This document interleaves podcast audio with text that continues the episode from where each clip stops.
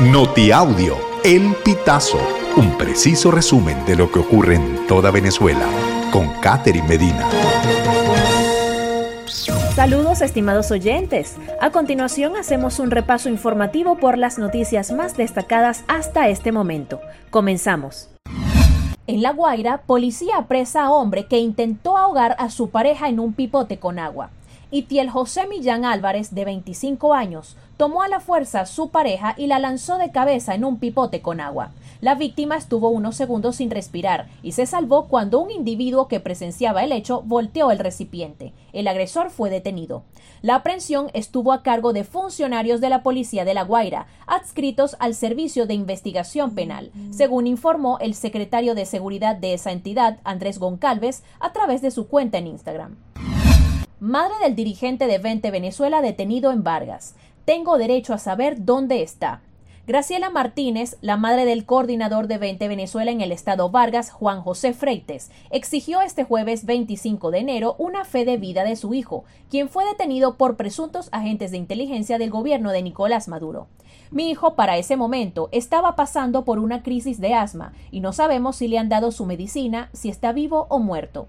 Exigimos que nos den una fe de vida de mi hijo. Tengo derecho a saber dónde está mi hijo, dijo Martínez entre lágrimas a través de un video difundido en las redes sociales.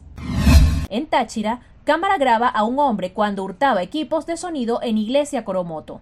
La cuenta de Instagram de la Iglesia Coromoto en San Cristóbal publicó un video en el que se observa a un hombre cuando ingresa al templo y hurta algunos equipos de sonido del sitio. Este es el segundo hurto en una semana a una institución de la Iglesia Católica. El 21 de enero, unos delincuentes ingresaron por el garaje al seminario El Buen Consejo en Palmira, municipio Andrés Bello, y se llevaron todo el cableado eléctrico. Según la información a la que tuvo acceso el pitazo, fueron más de 90 metros de cable. Como consecuencia de ello, los frailes agustinianos no tienen electricidad y esperan la reposición. Subasta en Citgo atrae a más de 26 demandantes. La subasta de Citgo, filial de PDVSA en Estados Unidos, se inició esta semana. Sin embargo, el Tribunal Federal estadounidense que ordenó la venta ahora lucha con la gran cantidad de demandantes que buscan beneficiarse del comercio de acciones de la empresa petrolera.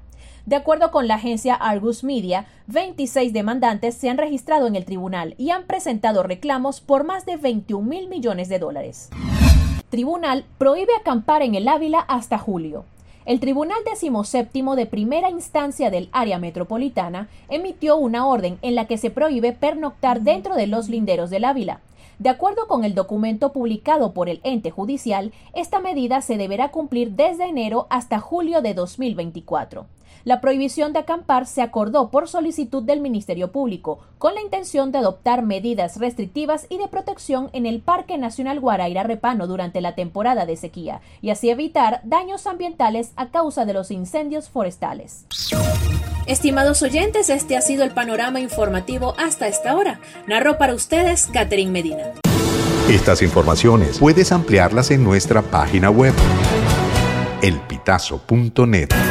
También recibimos tus denuncias vía SMS o WhatsApp a través del 0414-230-2934.